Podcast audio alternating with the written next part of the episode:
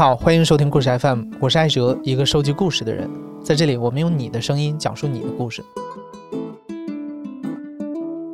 啊，今天我们要聊一个跟呃运动和体育教育有关的话题。呃，为了聊这个事儿，我还请来了刘豆，就是我们这期节目的制作人。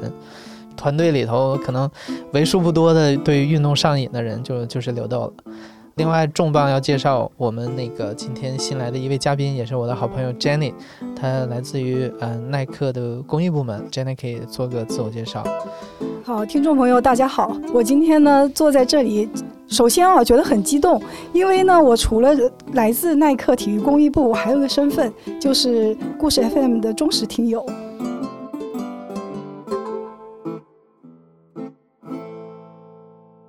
先请 Jenny 来跟我们大概介绍一下这个项目吧。呃，具体它是面向什么的？嗯，呃，今天我们要谈的、介绍的呢，是一个叫“活力校园创新优秀案例评选”的这样一个项目。那我们要说到这个项目呢，其实是要再稍微往回说一点，要说到耐克的一个历史更悠久的公益项目，叫“活力校园”。活力校园呢，最早我们从二零一二、二零一三年开始做，它的核心的目的就是为了帮助孩子们更好的运动。啊，让他们在运动当中找到乐趣，所以当时我们的做法呢，就是把一些很好的教练资源带到学校，这是直接的做法；还有一种间接的做法，就是我们给体育老师进行培训。那我们在做到第三年的时候，也就是在二零一六年的下半年，我们也意识到了一个问题，就是说咱们中国实在是太大了，你一个企业能够做的事情是有限的，而如果我们希望把这件事情的影响力，去扩大的话，一定要找到一个非常好的撬动点。最后，我们就想到了体育老师，因为我们都知道，对于小孩子来说，尤其在他成长的初期，除了家长之外，可能最能影响你对运动兴趣的就是体育老师啊。我们就想到说，那再来看看体育老师这个人群。我不知道艾哲还有刘豆，你们印象中的体育老师是什么样子的？呃，我我是八三年生人嘛，那个我印象当中，尤其从初二开始准备中考，主科的老师都会把那个体育课给占用。呃，虽然大家知道这是体育课，但是还会还是会让你要么去呃学语文，要么去学数学、英语。但是初中毕业的时候，那时候还好，还有一个体育考试，所以我记得初三的时候，每天早上我们还是要很辛苦的去跑步呀，什么跳远，有那么几项运动。嗯，但是初中结束之后，可以说我人生当中就跟体育课告别了。嗯，呃，我是我是九零后，我是北京出生跟长大的，然后北京应该是全国最早推行每天一小时体育锻炼的一个城市，所以至少一天一节体育课是肯定能保证的。但是就有一个问题，就是我们当时那种小学体育课的教育给我的一个最大的。印象就是无聊以及与我无关，然后就是为什么说它特别无聊？就是当时的课程安排好像就是就是列队，然后做操，还有跑圈儿，就是听起来就特别像军训。然后如果赶上这种秋天或者冬天，呃，就是我们就是会抓小孩直接去当一个壮劳力，让我们去扫操场上的叶子或者扫雪。然后我们小学也干过 铲雪，对，对，然后就变成义义务劳动课了。然后还有为什么说与我无关啊？就是说我们当时小学里面的这个体育，其实。就是参与的小孩是分成三六九等的，那最好的孩子才能够进入这种田径队或者去某种球队之类的，然后那个那种就都是天赋异禀的小孩。那像我这种，我小的时候有有点胖，然后我的体育天赋也没有很好，所以就不会被这些体育老师关注到。那久而久之，我就会有一个印象，就是哦，我好像是一个不擅长体育的小孩，那我好像不是很喜欢体育课。但是事实上，我就是长大了以后，我就机缘巧合接触到了一些有意思的运动，我就发现，呃，我擅不擅长体育这件事儿，它并不重要，因为就是运动这件事儿本身就非常的有意思。我有的时候就是我自己坐在我们那个攀岩馆里面，然后看的那种小小孩儿，可能就是上刚上小学的小孩儿，然后他像一个小蜘蛛侠一样的在在那个墙上爬，然后我就会觉得。很遗憾，也很羡慕。然后我小的时候可能没有像他一样，在体育的这个路上遇到一个非常好的引路人。嗯，呃，这就是你那个你说到这次你采访过的几个体育老师当中，让你印象最深刻的就是那个新疆的做体育全覆盖的老师是吧？对对对，赵毅松老师，就是当时采访他的时候，我就特别的激动，因为。呃，就是他的理念，我觉得很棒。就是我大概给总结了一下，就是说小学体育课里面最关键的呢，就是吸引所有的孩子都来参与，然后爱上运动这件事儿比擅长运动更重要。呃，我们今天那个 Jenny 老师跟赵老师之前接触的比较多，然后请 Jenny 老师来跟我们介绍一下。嗯，好的。呃，赵老师呢，其是我们在二零一九年选出来的一位。非常优秀的老师，我还记得当时我们看到他的案例的时候，就在想，哇，这个老师他也太懂得小孩子心里想什么，心里要什么了吧？呃，他当时是把他的篮球教学哈，就结合了小孩子这个游戏啊，打怪升级，给孩子们分这个啊积分，发积分卡。然后他不仅通过这种方式来激励孩子们，他还跟班主任、跟其他的主课老师联动。就比如说，如果他这节语文课的作业没做，那你这积分卡就被扣了。那孩子们很伤心的，呃，就好好赶紧把这个作业给补了。所以呢，因此他在学校做体育的这个教学呢，得到了其他的主科老师的支持。实际上，这个奖呢，我们每年面向全国评选，能获奖的是一百位老师。那么这一百位老师除了说来领奖。以及我们会给到他一些后续的支持，啊，从中我们还会再选出三十位优秀的代表，啊，邀请他们去参与我们叫国际交流行，去跟国外的同行去交换经验。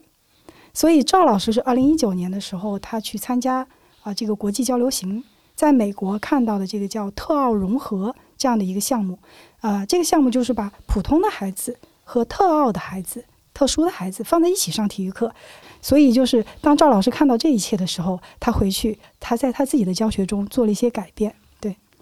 然后关于赵老师具体是做了哪些尝试跟改变，那我们现在就来听一听赵老师自己讲他自己的故事。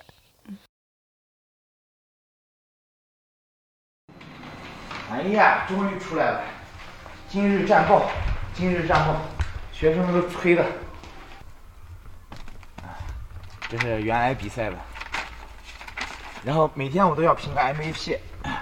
你看上次比赛 MVP 孙翔，再上次皮诺兹，这是每天我还要写个今日战报。大家好，我我叫赵一松，然后今年三十五岁了，我的职业是一名体育老师，我的工作地在新疆维吾尔自治区克勒玛依市克勒玛依区第十小学。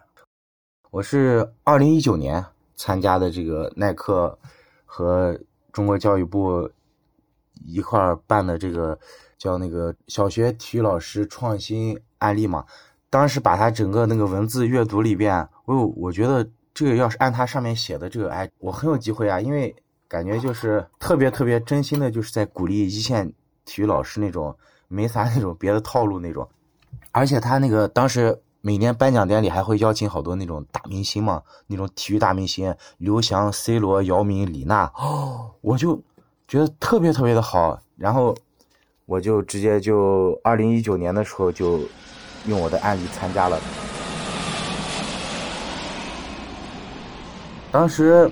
去美国了以后，去落地了以后，哎，就特兴奋嘛，我有。也也算是出国了嘛，从小到大第一次出国撒，还是因为这个耐克搞的这个活力校园的活动，也特激动。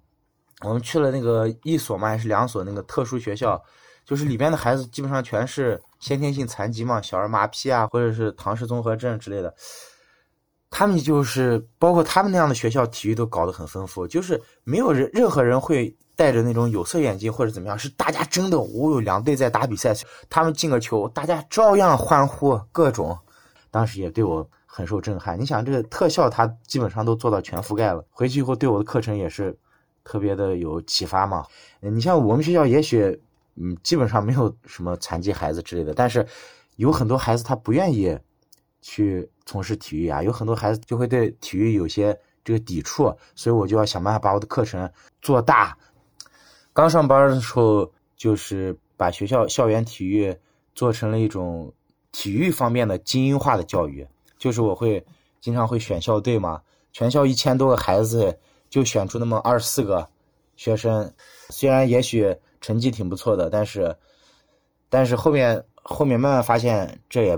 不是我想要的，而且就尽量做到全覆盖了以后，甚至已经做到全覆盖以后，反而我们学学校的成绩更好了。我的篮球成绩，二零二一年的时候是达到了全江第二，把他们这个这个兴趣引导好了以后，他们真的自己私底下练的就更狠，因为那个俱乐部都是他们。一手建立起来的，就是我的课程里边是孩子们先每个班先建立很多小俱乐部嘛，然后他们俱乐部就慢慢的就像那种升级一样，就像那种就是选秀节目一样，一关一关的淘汰，今天淘汰几个，明天淘汰几个，淘汰的人就成为自由球员，加入到另外的俱乐部。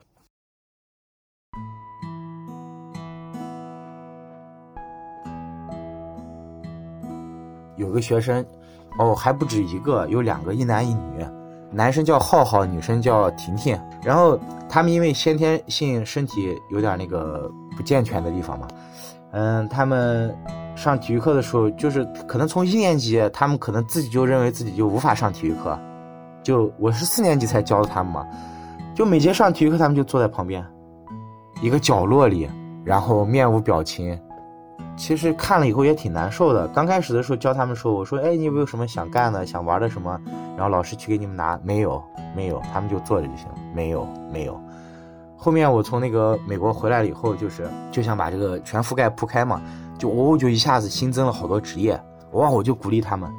哎，就给他们看，你看这个星探有什么好处？这个超市经理你可以干什么？哎，这个裁判哦，还挺不错的，裁判多好玩！你看你在场上比赛。别人全得听你的，然后慢慢的、慢慢的，刚开始就有点那种诱导他们嘛，他们就那种慢慢的、慢慢的就先试一试嘛，就简单的几个手势都会嘛，嗯，然后我就。假装把那个动作做错了以后，我说我现在怎么样？哦，走步，哎，这个手势不错，就是那种鼓励式的，还不能不能一级反馈，你得二级反馈。哦，你真是特努力的，你不能光夸他们聪明，要不然他们就学那么几个手势。哦，你真是特努力的人，特特善于自己自学的人，他们就开始自己在网上开始找那些手势动作。哎，哎，真的这个孩子的学习能力哦，真是真的比比我们这个老师，这比我们大人想象的要，他们学习能力太厉害了。然后再再给他们打点气嘛，就是给他们说哦，你看这场上有些人就是要找你事儿，他们就会脾气很大，敢冲裁判哦，你就该给替的时候就要给替，然后后面他们就越吹越好，越吹越好。好多人当时不爱当裁判，因为当裁判又打不了篮球嘛，但是他们就因为他们当裁判，他们后面别人找他找他就得给他们付费，付费就是那个积分啊，我那个积分那个制度，付费他们就身价会越来越高，他们最后。最后会拿他们的积分兑换一些运动超市里的一些奖品，然后那个婷婷和浩浩的身价就越来越高，越来越高。而且自己俱乐部有个这样的裁判就非常非常的好，就不用到时候每次打比赛还得用自己俱乐部的这些积分去付费去雇别人裁判。后面就是他们俱乐部就是解散了嘛，就是因为还是没打过别的更强大的俱乐部嘛。他们就成为都成为了自由自由球员嘛，自由的人嘛，然后别人俱乐部哦，像这样的人才又会吹裁判，是不是？然后那样子都是哄抢，你想想，哦，当时这个浩浩被好几个俱乐部哄抢的时候，你都不知道他笑的有多开心，多灿烂。包括那个婷婷也是，你想他原来我刚开始见他上体育课的时候，我就坐在那一言不发，然后那种面无表情那种，再到遭到别的俱乐部哄抢，哦，别的俱乐部各个星探过来给他们说，哦。哎，加入我们队咋了咋了？给你啥机会？你在我们队可以干什么干什么？咋样的？然后看到他们那种发自内心的开心啊，那种笑，然后我也我也感到那种特别特别开心，特别特别感动。就是当时我记得我们克罗马一辆地方电视台采访我的时候啊，问我什么这个获过哪些奖，这个那个，我已经不想，就是我也不想讲，我也不知道为啥，就一下子觉得那些特别不重要。然后我当时说，我最大最大的奖状就是那些学生。把我写进作文里，他们就是：“哎，六年级毕业写作文，哎，那是毕业考试，哎，一般都写自己的主课老师嘛，是不是？但是，只要基本上在我的兴趣班学的篮球的那些学生校队的，就写我，哎，我就特感动。也许孩子孩子那些表达可能那个语言各方面没有那么优美，没有那么哇惊为天人那种，但是从他们字里行间透露出来那种最纯真对你的喜欢。”哦那个真的是太感动，那个可能是我最大的动力吧。刚才听完了那个赵老师讲的故事啊，我记得我在采访他的时候，他当时跟我说，就是他在他们那个学校里面，他因为一直忙着就是做这些改革的事儿，他没有去做那个职称的评选。然后这对于一个小学老师来说是一个蛮重要的事情啊。但是因为参加了这个耐克的活力校园的活动啊，呃，他就得到了这个活动的认可，得到了。对于那个老师来说，这就得到了体育界的一个大牛的一个认可感觉。然后他还见到了他之前仰慕的那些体育的明星，这对于他来说是一个非常大的呃，怎么说呢？一一个慰藉或者一种鼓励。就是出现了传统评职称系统以外的另外一套系统的肯定。对，他就让这样一个平时在学校里面可能各个学科中比较边缘化的一个老师，有了一个。被看见的机会，嗯，是的，是的，这个确实是，呃，很多的体育老师都跟我们反馈这一点。当然，我想要补充的一个就是说，这个活力校园创新优秀案例呢，它不光是来自于这个体育界的认可，它也是来自于教育界的认可。为什么这么说呢？因为这个项目其实。啊，是跟最初是跟中国教育部的合作，那么一直到现在依然在和中国教育发展基金会在合作，所以所有这个项目幕后的评选评审都是体育教育界的专家。啊，那再说到刚才赵老师说的跟体跟这个体育明星见面啊，这个就唤起了我一个非常有趣的这个回忆。嗯，因为每一届这个颁奖典礼，我们都会邀请到顶级的体育明星。来跟老师们互动，不光是赵老师，我们在第一届的时候请到了一个真的是足坛重量级的嘉宾 C 罗，啊，那像我们第一届有一位老师吕老师，他就是通过足球这个项目他被选上来，那当他被邀请上舞台，而当他一转眼发现。身后出现了一个人，是 C 罗的时候，用他自己的话说，懵了，懵在原地，然后不敢相信这是真的。他说：“这个手握完了之后，我一个月不打算洗了。” 就是可以想象，就是说这些来自于体育明星，能够我为了给你来颁颁这个奖，我出现在这个这个舞台跟你一起，对于体育老师来说是一个非常大的激励。嗯。相当于呃，耐克提供的这个平台，它不仅是给到了老师一个鼓励，它其实也是一个交流的平台。就是不同地区的体育老师，他们可以交流自己教学的经验。然后可能像比如说一线城市的体育老师，他们就会有更。呃，更多创新的机会，更多创新的可能。然后就比如说，我们采访的第二位是广州天河区一个小学的体育老师龚连连老师。然后我们请 Jenny 帮我们来介绍一下龚老师。嗯，龚老师呢是一位非常年轻的老师哈。他除了当体育老师，他同时也是班主任。所以他在当班主任的时候，其实就给了他一个更全面的视角来看待孩子的发展。龚老师呢，他在给孩子们进行专门的这个体育运动训练的之前，哈，他会先给孩子们进行感统训练，来为孩子们的运动呢打下一个更好的基础。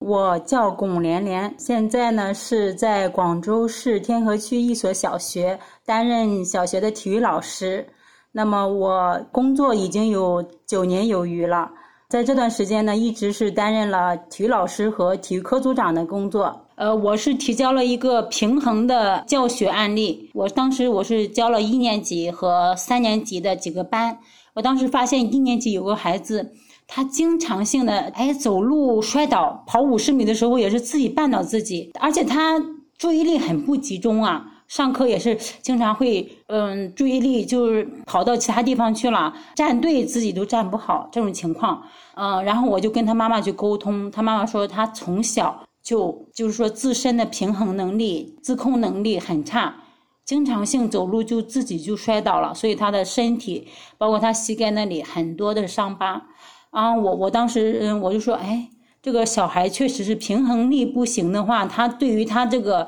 各方面，包括他的自控力，包括他的身体感受外界的一个刺激的能力就很差。所以呢，我就想着，哎。我在课堂中一定也要渗透一下这种平衡的教学，包括爬行这一系列都是训练学生大脑感觉系统的一个发育的。因为我是从一个低年段小学生的身心发展特点入手来设计这节平衡课。那么在设计过程中呢，也是做到了一个器材多用，就一个器材我用了一个圈，然后呢把整节课串联下来，是这样子的一个课。通过一系列的训练嘛，他自身的一个感觉系统也会慢慢的就是发育，因为现在很多很多这样的小孩啊，很多就是这种感觉统合失调的孩子非常多。比如说我做班主任时候，我们班也有一个小孩，那是因为他家庭的原因，他奶奶过度溺爱。妈妈呢，又经常会跟他奶奶吵架，他就会把这种这种他家庭的一个矛盾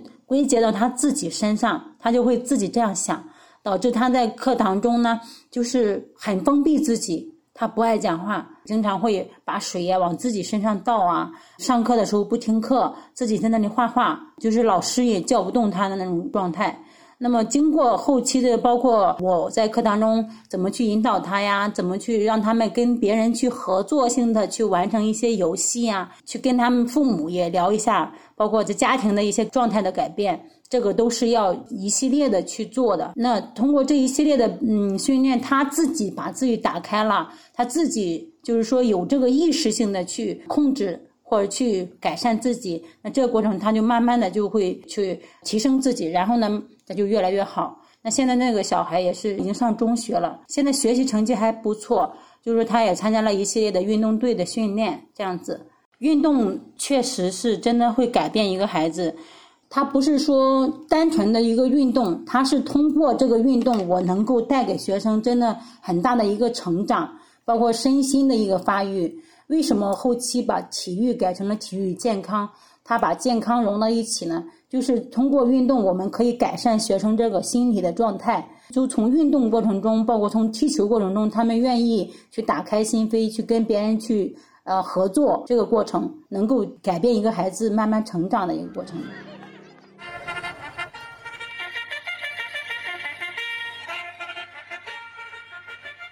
哎，刚才咱们听到的那两个故事，其实都是讲的是城市里面的体育课，就是这些地方呢，它呃经济水平比较发达，然后相对来讲可以调动的资源更丰富。但是城市之外呢，还有很多孩子是在乡村小学里面学习的。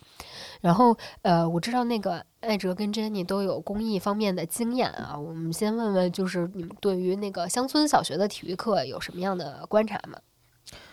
嗯，我自己做那个公益机构时间比较久了，是嗯，大概十年前的时候，那个时候我们做乡村图书馆，去像四川啊、湖北啊、呃江西这些地方，我们会跟那个当地学校一起建一个类似于图书室，但是实际上也能够看到，就是当地孩子一些这种体育的活动。我记得我在那个四川像巴中地区看到那孩子，嗯。当然也是十年前了，那个跟我小的时候，我觉得没有太大的变化，也是经常出现这种呃呃体育课被主课占用的情况。那即使有体育课的时候，呃，因为的确是这种呃乡村地区，而且比较偏远，所以他们的体育设施是明显比较落后的，甚至几乎没有什么体育设施。嗯，呃，艾哲看到十年前的这个情况呢，我。我觉得，如果说放到现在这个一两年来说的话，肯定是有改善的。比方说，尤其是一些呃相对来说不那么偏远的一些乡村地区，它的设施各方面哈，还是都有相应的改善。当然，我们也没有办法去呃忽视的一个点呢，就是整体而言，乡村小学的这个体育运动的这些条件还是比较有限的。另外还有一个呢，就是其实能够去乡村去教学的这样的。啊，老师，呃，老师的师资吧，也是呃有缺口的。你可能在课表上写了体育课、音乐课、美术课，哎，最后发现，要不然就是实际上上这节课的时候，孩子在自由活动，或者要不然就是一个老师在上所有的课，这种情况是存在的。呃，说到这个呢，我就想起我们在这个活力校园这个项目里面，有一位林美珍老师。他是我们二零一八年这个创新优秀案例的获奖者，他的故事就非常的具有代表性，尤其是在说到乡村小学的教育。林老师所在学校呢，在泉州的一个乡村，他的学校啊，呃，用林老师自己的话说，就是呃，当时体育器材加在一起都塞不满他们学校门口的一个小狗窝。然后他，因为其实林老师自己除了教体育，他也教语文啊，他也教其他科。他当时就在想，他说我怎么才能让这些孩子动起来？这边有轮胎，我们到这边看一下。你好，我是那个仙岭小学的老师，想找你拿几条那个废旧轮胎，可以吗？哦，那你自己拿自己。好，谢谢啊。我叫林美珍，一零年的时候我就开始到这一边来支教。澎湖是一个挺乡下的地方，刚开始来的时候做体育老师，我一没器材，二没场地。人家说了，巧妇难为无米之炊啊！小青蛙跳起来，跳落地。那天也是一个偶然的机会，我放学回家的时候，看到路那个路边的修车店，他把那个轮胎修完，然后就扔在那边。那时候我就想说，我能不能把它引到我的学校去，然后把这个轮胎进行再利用，让孩子们进行锻炼。所以我就一步一步的，慢慢的就开发这些器材。校长呃对体育非常支持的，我当时我就跟他讲，校长，我想把体育这一块给做起来，我想搞课题。给我一句话，做吧，需要什么，学校全力支持你。那这一话就不可收拾了。那林老师呢？当年他的故事被我们拍成了一个一个小的微电影。那么，当时我们这个微电影呢，通过我们的传播部门，然后在央视的平台，在很多国内的这些主流平台上去传播的时候，带来了一个我们自己在一开始不敢奢望的效果。是什么效果呢？就是很多当地的媒体看到了这个故事，他们自发的去转发。然后自发的来到林老师的学校来报道这个学校的情况，那么还有很多社会组织、社会机构，他们自发的去学校给孩子们送去需要的学习物品，甚至有有一些家庭有困难的孩子，帮助这些孩子能够继续未来的学业。所以我们可以看到，就是当这个体育老师他所引发的这个周围的能量场，哈，给一个学校带来的变化。在我们今年的活动里面呢。也有一位这样的老师，来自湖南的一位年轻的女老师，她是刚从啊几年前刚从师范学院毕业。小朋友们，大家早上好，我是你们的刘老师。今天呢，我们要读的是《小松鼠》。我是刘小双，快速靠近，二十五岁。已经当了四年的小学老师。来，快进，过来，面对面站好。我教语文。鸟儿躲到它的巢里。教英语。Open your book, turn to page fifty-eight。还教体育。校长给我分的是一年级，所以我我来教的孩子就是很小一个，之后刚刚从幼儿园过来，那个时候感觉小朋友太懵懂了，就像个小宝宝一样。你会发现，刚刚来的时候就。好像很少会有学生他敢很热情的打招呼，其实是不多的。就留守儿童其实是相对比较多的，因为来报名的就应该不超过三分之一，可能还有更少的是爸爸妈妈带过来的，其余的都是爷爷奶奶之后带着钱之后一起过来。我本身是想着，哎，我从一年级带上去啊，就能够见证一个孩子从一年级往上的成长，但。当我真正去教一年级的时候，我觉得好崩溃。我我是跟校长搭档，之后校长就给你说，你一定要先树立规矩。第一周你什么都不用教，你只要让他们能够都好好的做好，知道上课该干什么，听到铃声该干什么。我开始我觉得，哎，也不至于这样子吧。他也读了幼儿园啊，但在这个过程中，就真的就有出现，之后一上课。就是啊，老师，我要上厕所。老师，我想喝个水。啊，老师，我掉了一颗牙。我在想，要是我不让他上厕所，那那如果真的是就是后面就不好哦。这我就让他去，就一个人去了之后，就会第二个、第三个、第四个，就感觉一节课里面就明明很简单的内容，就永远上不动课。感觉老师上了第二单元了，我还在第一单元，我就会很着急。我又想让小朋友们就。就是，如果是课表上是语文课，就是语文课；如果课表上是体育课，我就想给他上体育课。我又不想说，呃，我语文课没上得动，我又把你的体育课给占了，之后来上语文课。就我就像我奶奶说的一句话，就说你别看我双双啊，现在感觉这么轻松了，你那不知道哎，第一年的时候每天回来在那里哭，总是在那里哭，哭的哭的我也想哭。后面我我奶奶就安慰我说，头难头难，就是第一第一个学期比较难，慢慢的你就好啦，你要加油，没关系哦，就想办法喽。我我教的是校园体育文化类案例，题目叫做“用智慧和行动创造学校体育的无限美好”。当然，其实名字不重要，重要的是里面的四个内容。一个是创造多彩的校园，就因为我们操场不是水泥的嘛。之后，我们利用了废弃的颜料，将一部分的操场涂成了彩色的，之后让学校感觉就顿时本身又是在这种嗯，就是青山绿水中间，之后一片彩色，就觉得哇，整个校园都充满了感觉。我们又进行了一个是一米草坪，其实总共也只有四十平，之后而且是一块一块的，是不间断的采购出来的，就在这种这种一块一块的草坪里面合起来。它就是一个方形，四十平米的方形，之后孩子们可以在里面进行体育活动。之后把它拆散，就会有有一块一块的，之后就可以做这种么，嗯，就是分散，每一个小朋友可以分组练习这种呃扑球啊。之后把它并拼成一条一条的，又可以变成一个这种小圈，就孩子们又可以运球，都是在草地上，就很新奇，孩子们也很快乐。之后第三个其实是自制器材，我们这种农村而且是不完全小学的地方，它的体育器材是相对少的。我们学校的足球不到一个月，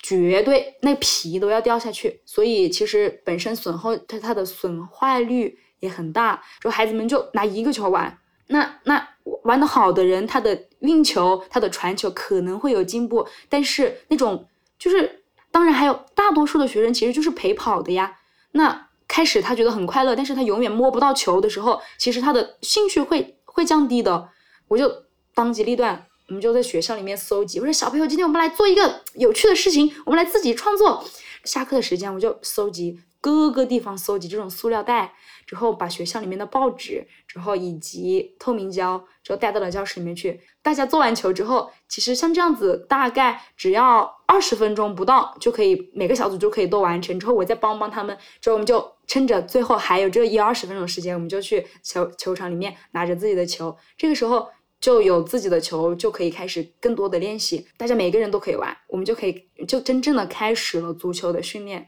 呃，第四个是创编游戏，不管是说就是徒手类啊、器材类啊、球类啊。各种游戏，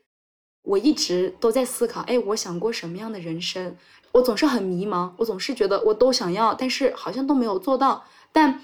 当我做了一名老师之后，我发现我以前说我想去做舞，就是我想做舞蹈家。之后我在乡村里面，我教了我很多孩子跳舞。我我还有想我想去做演员。我发现我自己没有做演员，但是我教了一群小小的演员，我们一起去表演节目。我带着我的孩子在进行体育活动，然后再带孩子去感受生活，之后去就是这种生命的力量，让我觉得哇很有趣，我也觉得很有趣。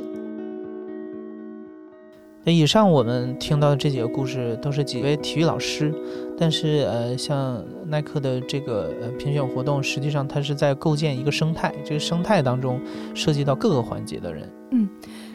就像开始讲的，我们从体育老师这个点。来切入哈，在做的过程之中，就越来越发现，在每个优秀的体育老师身后，其实都站了一位无比支持体育教学的校长。也正因为如此呢，我们从第三年开始就把校长奖加到了这个活动。那从去年开始呢，这个奖它的范围又扩大了，因为在整个的教育系统里面啊，我们在每个地方其实都会有教研员这样的一个角色。非常核心的职责是帮助一线的老师去一起来设计课程的内容，以及在这个过程中教学的过程中去逐步的提高教学的质量。所以呢，从去年开始，教研员这样的一个奖项也被加入到我们的活动里。所以说，整个活动它从一个点到开始关注到整个生态。嗯，然后我们最后采访的这位毕老师，他就是一位教研员，呃，他是少数民族，然后他一个创新的点就在于把民族的特色活动融入到了当地的体育课之中。能不能模仿一些那个呃小动物的那些？大家跟我这样做，什么动物飞呀飞，哦，熊就是爬呀爬。我叫毕亚武，我是彝族，呃，从事教育到现在呢，已经是三十七年了。那么我们这个云南省是多民族的地方啊，有二十六个少数民族，那么在全国可能是应该是少数民族很多的一个省市了。其实我们这个民族聚集的地方呢，呃，和这个现代的一些城市，比如说我们，呃，北京、上海啊等等这些地方的差距特别大。但是我们搞了很多活动，哎，像比如说我们的很多课就是课题啊，全国的那些，呃，专家教授来到我们云南呢，啊，特别喜欢和我们这个民族的学校，呃，比如说我们路兰啊等等这些地方，就是我们现在石林啊等等这些，呃，民族地区开展的活动，他们特别喜欢参加我们的这样那样的活动。那本地区呢，区域性的老师很多，那么这样的呃教师多了以后呢。啊，其实他们有很多本地的一些课程的资源，啊，通过这样呢，我们教研员，呃，通过他的这个表现以后呢，啊，帮他进行磨课，呃，整理，啊，甚至啊，可以把它发展到学校的那个大课间，比如说像什么竹竿舞啊、霸王鞭啊，啊，还有这个彝族的这个我们说的烟盒舞，呃，等等，还有什么打陀螺，还有。呃，民宿民宿的什么斗鸡啊，呃，还有我们这个呃回族的那个做成那个马球啊，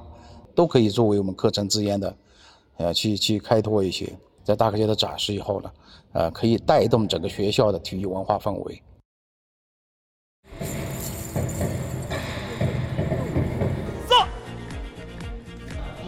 射。那么我们课堂的资源是很有限的，把它整合一下带到我们课堂里面来。对，这个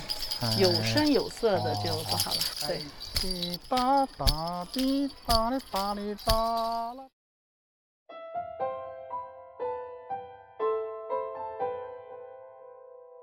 哎，那 Jenny，像呃活力校园创新优秀案例评选这个项目，现在大概做了多少年了？啊，这个项目到今年是第六届，啊。在疫情期间停过一年，对，今年是第六年了。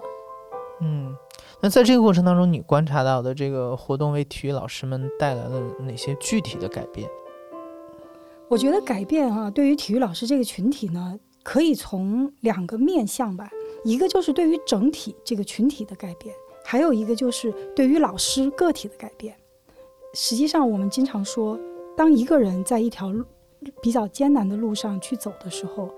你难免会觉得有无助的时候，难免会觉得有质疑自己的时候。可是当你看见原来不光我自己，一群人在做这样的事情，你会变得更加自信，更加坚定。嗯。与此同时呢，这一群人，我们搭建了一个平台，让他们相互交流，相互共享资源。那你从群体的角度来看，这个活动带给老师的变化呢？我觉得首先就是整个社会认知度，对这个职业的社会认知度提高了。嗯。那么这个职业本身的职业自豪感也提高了。是，我觉得这个你你其实最宝贵的是建立了这么一个社区，让这些老师们呃他不孤独，能找到彼此，而且能够看到相同群体当中有人做出了更有趣的一些事情，会刺激你想。再去努把劲儿，再做出比他更有意思的事儿来。对对对，是的，这个就是我们这几年看到越来越多的情况。嗯，实际上这个项目它嘉奖的是老师，体育教育生态里面非常重要的人。那它更深远的意义，其实落点还是落在帮助孩子们爱上运动，更好的运动。这个呢，也是我们做运动公益、体育公益的一个最大的初心。